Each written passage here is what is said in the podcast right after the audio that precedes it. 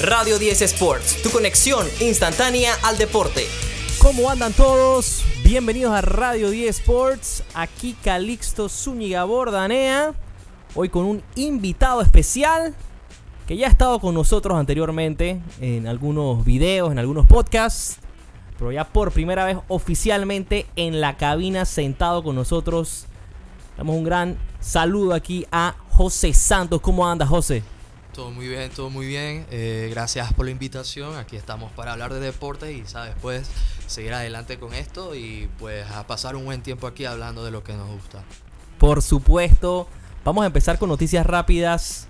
¿Qué noticias hay ahorita mismo trending? Sí, eh, bueno, eh, para los fans de los Texas Rangers, un poco de malas noticias. Y sé que hay una comunidad en Panamá de los Rangers, de los rancheros Max Scherzer fuera la temporada por un problema de hombro. Eh, ya es confirmado de que se va a perder hasta los playoffs en tal caso de que los Rangers sigan en la pelea por el comodín. Es una baja sensible ya que los Rangers han estado pues eh, en una leve declive, un leve declive ya que pues lideraban la, la, división y se dejaron prácticamente remontar de Seattle también y están en una puja por ese puesto en el, en el área de lo que es el comodín de la Liga Americana. Es muy raro ver lo que ha pasado con Max Scherzer este año, porque ha tenido malas salidas y además se ha lesionado mucho. Sabemos que tiene una edad ya avanzada, pero para lo que se pagó por él y teniendo en cuenta de que ha sido tradeado y toda esa temporada, algo está pasando con Max. Sí, yo pienso que ya lo que es la edad. Creo que ya le notaba porque inclusive en las últimas dos temporadas, inclusive en su temporada que ganó campeonato con Washington, uno se quedaba pensando como que eh, como que la edad no le, pegara, no le pegaba a él. Creo que le pasó lo mismo a Verlander este año. Y sí, creo que fue una combinación de mala suerte también con lesiones para ambos, pero sobre todo con Scherzer, en mi opinión. Sí. ¿Y crees que esto afecte mucho a Texas yendo al camino a la postemporada? Yo digo que sí, porque imagínate, ya perdieron a DeGrom, y aún así con Scherzer, su picheo ha, estado un poco cuestionable. Entonces, claro que es una baja sensible porque en tal caso de que vayan a playoff, siempre es un plus, siempre es una ventaja tener un pitcher y la experiencia de Scherzer. Claro, alguien con anillo de serie mundial. Eso no se encuentra en cualquier lado. Otra noticia importante es lo que acaba de hacer Boston, que despide a Shane Bloom, que era su GM. Sí. sí. O sea, este es otro tema muy bueno porque los Boston Red Sox, no sé, creo que él no estaba, ¿no? Ese año que ganaron el campeonato. Pero Boston solo, solamente ha ido una vez a postemporada desde ese Desde 2017, sí, una vez. Casualmente fue hace dos años que le ganaron a los Yankees en la ronda de comodín. Tremendo partido. Sí, fue un buen juego. Me acuerdo cuando Stanton pensé que iba a ser home run y pegó en el, en el Green Monster, ¿no? En el Green Monster, sí. Entonces, sí, Shane Bloom, despedido a la directiva John W. Henry, que es dueño de Liverpool también, lo ha despedido al parecer eh, y no están satisfechos con lo que es el resultado hoy en eh, lo que esta temporada en Boston, porque Boston a pesar de que estén por arriba de 500 no se esperaba mucho de ellos. Entonces, en mi opinión, ha sido una temporada un poco positiva y yo pienso que ya la alta gerencia, el ownership de Boston está buscando un nuevo gerente general ya que se le fue en 2015 a Tío Epstein a los Cobis y eso fue, el Tío Epstein fue el gerente general que le dio el campeonato en 2004 y creo que no han conseguido un buen gerente general desde entonces y a pesar de todo han ganado anillo. Entonces, sí, una baja sensible en mi opinión. Y siempre va a depender de quién busquen de nuevo a, a otro no GM. Ese es el tema, ¿no? Con, el, con, el, con los Boston Red Sox. Sí. Que, tiene, que me, gustó mucho ese análisis. De verdad que hay que buscar ahora un nuevo GM. ¿Quién sabe, no? Y ahora contratan a... De repente Billy Bean, no sé. No, que, eh, que, fue despedido recientemente. Sí, a Billy Bean, el, Billy Bean, sí, él, un tiempo dejó de ser el gerente general en Oakland, ya un poco más de que cinco años. Y a él lo subieron a lo que fue un rol más eh, vicepresidente de operaciones. Pero él ahorita mismo no está en Oakland. Él se unió a lo que es el grupo de lo que son los dueños de los Red Sox, eh, Fenway Sport Group. Ah, pero está en Boston entonces trabajando eh, Billy Bean. Mm, sí, con el, grupo dueño de lo que es el Liverpool y los Boston Red Sox. Eso pasó antes de la pandemia. Yo, pues, fan de los A's, siempre los, los tengo muy de cerca y, pues, siempre he estado de cerca siguiendo a Billy Bean y sí, él ya pues que no es parte, ya no es gerente general en sí, sino que está asociado con este grupo de dueños que lo más probable es que compren un equipo y lo pongan a él en un puesto de liderazgo, sin importar el deporte. Así de importante es Billy Bean y es una, es un- una parte esencial hasta en cualquier deporte, porque lo que es el Moneyball trascendió básquetbol, fútbol, soccer y obviamente béisbol. Tú eres fanático de los A's, ¿no? Algo que no, que no se ve tanto ya. Una franquicia histórica, Sí. una franquicia que, por supuesto, los fanáticos ahora están dolidos, ¿no? Con el tema del relocation. ¿Tú cómo te sientes? No, em, yo entiendo que el, sobre todo el béisbol es un, un deporte de negocios, pero sí, hay que. Si no, eh, no funciona. Sí, exacto. O sea, es un, y sinceramente lo que es la ciudad de Oakland es una ciudad que no te va a generar tiempo un San Francisco, obviamente Los Ángeles, hasta San Diego ahora. Entonces hemos visto con los- el pasar de los años los Raiders moviéndose a Las Vegas, los Warriors moviendo su arena de, Oakland, el Oracle, a San Francisco. Entonces algo como que se veía venir también. Y yo como fan de Oakland y de los A's, para mí eh, los A's son de Oakland. Siempre va a ser de Oakland. Nueve, nueve campeonatos, no los tiene cualquiera. Entonces, dolido sí. Dolido sí porque el grupo de dueños no confió en lo que fue el, el proyecto que tenían con Matt Olson, Chapman, Matt Chapman, Sean Mania, todos estos grandes prospectos, jugadores que Marcus. Semien. Marcus Simeon. Que Max Muncy tuvo también Max. Muncy, que lo, lo intercambiaron a Los Ángeles. Y mira lo que es Max Muncy ahora. Y sí, o sea, los Atléticos, tú ves los jugadores que tenían los Atléticos. Y si ellos lo hubieran mantenido uno o dos años después del 2020, que fue su última aparición con este grupo de jugadores, estuviéramos hablando que los Atléticos, con los prospectos que están ahorita, tuviéramos que hubiera sido uno de los mejores equipos de la americana. Pero como digo, eso cae. Le competía de tú a tú a Houston, A Houston, en la división. en la división. Yo me acuerdo que Oakland estaba ahí siempre y con un equipo que por lo menos en la rotación y el picheo era mediocre.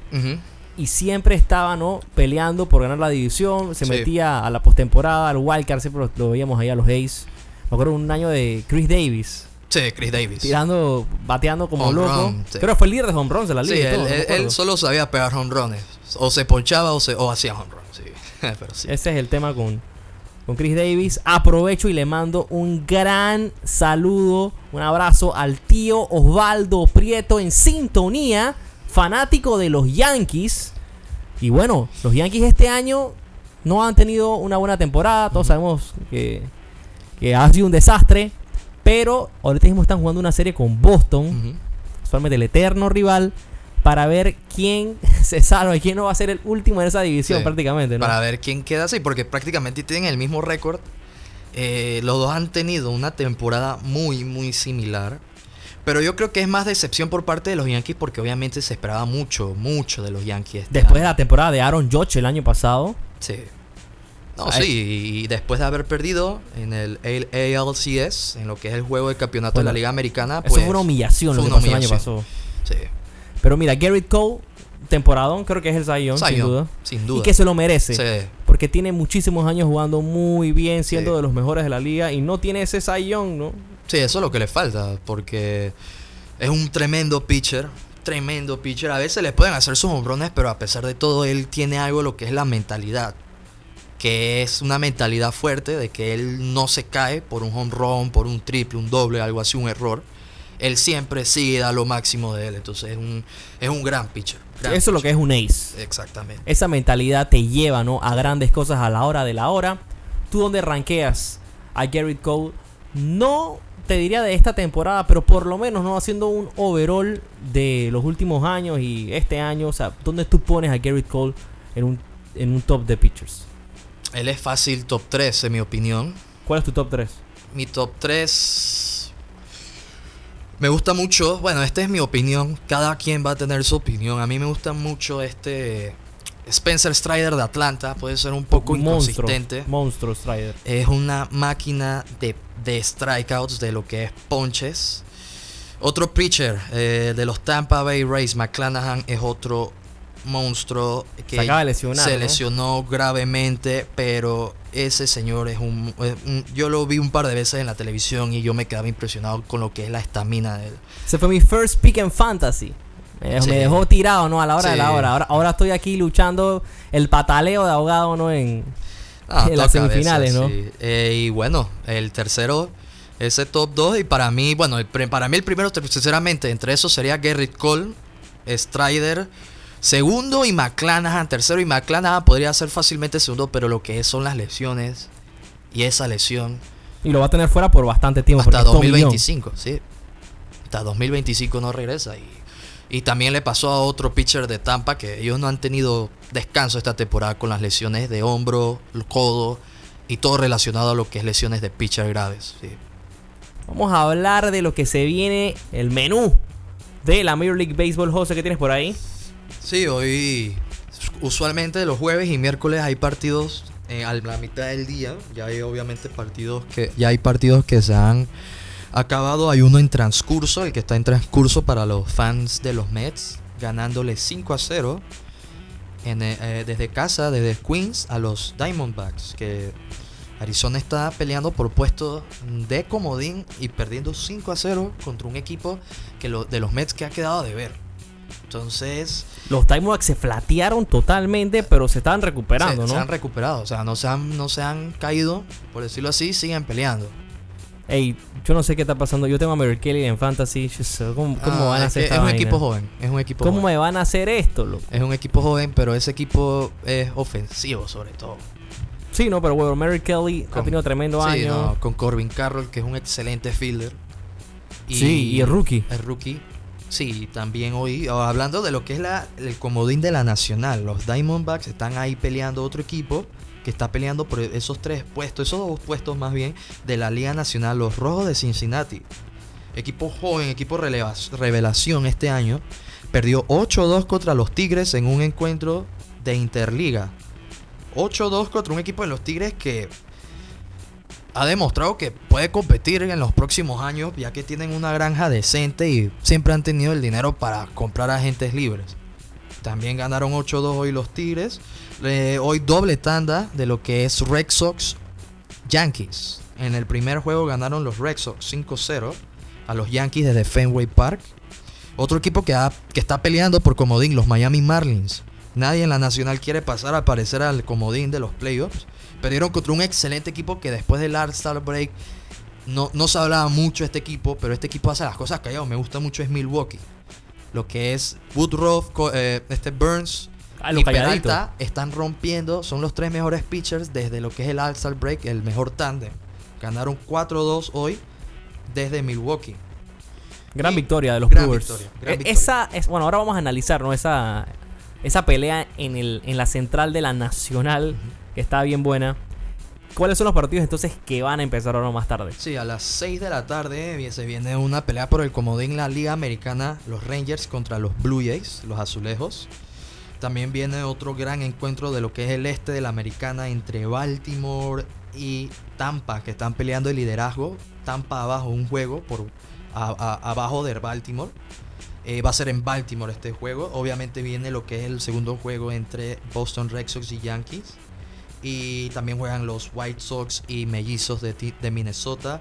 Y ya viene lo que es la tanda de la, de la, de la noche entre los Colorado Rockies y San Francisco Giants. Que es una cartelera un poco reducida hoy, ya que es jueves. Eh, estos son sale los Logan. Webb. Logan Webb Sí, sale con los Webb. Giants. Sí, contra, ah, contra Anderson, sí. Pero dos partidos claves, ¿no? Me interesa mucho ese de Rangers con Blue Jays y el de Tampa Bay con Baltimore. Sí. ¿A quién ves ganando esos dos encuentros hoy? Nathan Ovaldi sale con los Rangers, Blue Jays sale con Gosman, Tampa Bay entonces Aaron Civale y Kyle Bradish sale con los Orioles. Yo pienso que los Rangers ganan hoy. Am, va a ser un juego, un juego, en mi opinión, cerrado. Eovaldi y Gosman han tenido campañas excepcionales. Y para mí va a ser un juego de pocas carreras. Ya lo que es Baltimore Tampa. Para mí sí va a haber carreras. Si vale contra Bradish. No son obviamente tus pitchers superestrella. Y para mí ganan hoy los Tampa Bay Rays. También, pues, en mi opinión, va a ser un juego un poco cerrado. Los dos, lo veo muy bueno. Mira que yo me quedo con Baltimore ganando hoy. Voy a confiar en el poder de los bates. Sí me parece que, que Tampa Bay tiene un gran picheo y un gran bullpen y puede afectar eh, un poco a esos bates de Baltimore. Pero es que cuando hablamos de Rochman, hablamos de Mountcastle, hablamos de, eh, Mullins. Eh, hay un poder y unas ganas en Baltimore que no están recordando, están dando flashbacks a los noventas, a la época de Cal Ripken Jr. y eso. Así que ese feeling en, en Baltimore tiene a la gente contenta. Creo que este equipo tiene una misión y le conviene, ¿no? Ser ese first seed en la liga americana. A mí me gustaría en lo personal verlo. El otro juego sí está bien complicado. No sé qué le pasó a los Rangers. Me gustan los Rangers de este año, la ofensiva. Sí. Pero el picheo ya no sé si me da esa seguridad que me transmitía hace un mes. No, y, a- y Ovaldi ha tenido una leve, un leve de o sea, todo el equipo de los Rangers ha tenido un declive, incluyendo el picheo. Sí, Ah, John Gray, Nathan sí, Ovaldi, Ovaldi, las lesiones. Las lesiones. Y sí, no, y eh, a un- un- a- regresando a Baltimore, otro excelente va a ser el novato del año, Gunnar Henderson, shortstop. Que empezó flojo la temporada. Es novato, sí, es normal siempre, pero un monstruo. O sea, lo que es la granja de Baltimore, después de Atlanta, para mí, o sea, ya no voy a hablar de Atlanta, o sea, Atlanta es el mejor equipo de la Major League, pero Baltimore está haciendo algo muy parecido a Atlanta. Sí, eh, Baltimore me parece que es la mejor de la, la mejor granja la, la tiene en la liga americana Baltimore. Sí, sí, lejos, o sea. Bueno, vamos a analizar el, el, el playoff picture.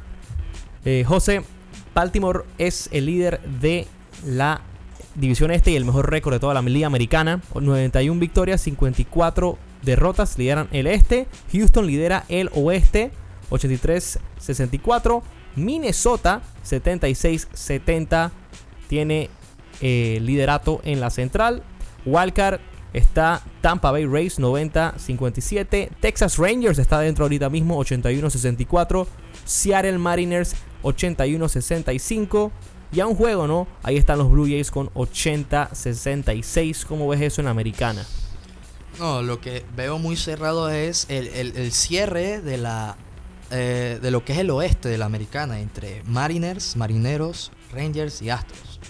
Que los Mariners se han repuesto después del All-Star Break, el, el receso del juego de estrellas, han sido uno de los mejores equipos, no solo de la americana, sino de la Major League Baseball.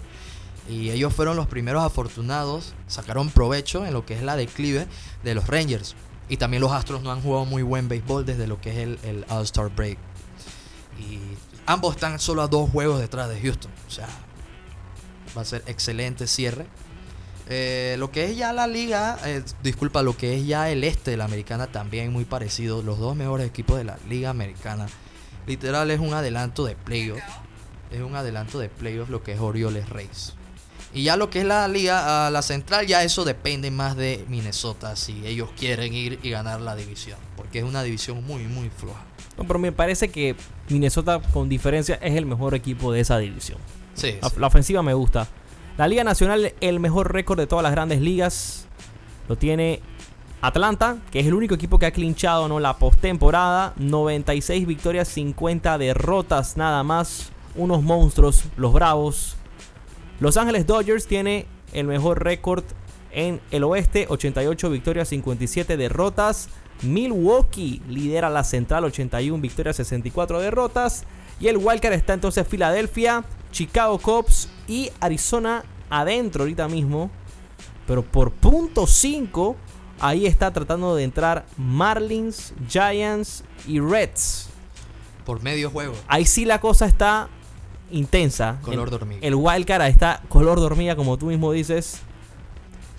También la división central, ¿no? Porque sí, analizando, ya estamos claros que los Dodgers van a ganar el oeste y ya ganaron el este los Bravos.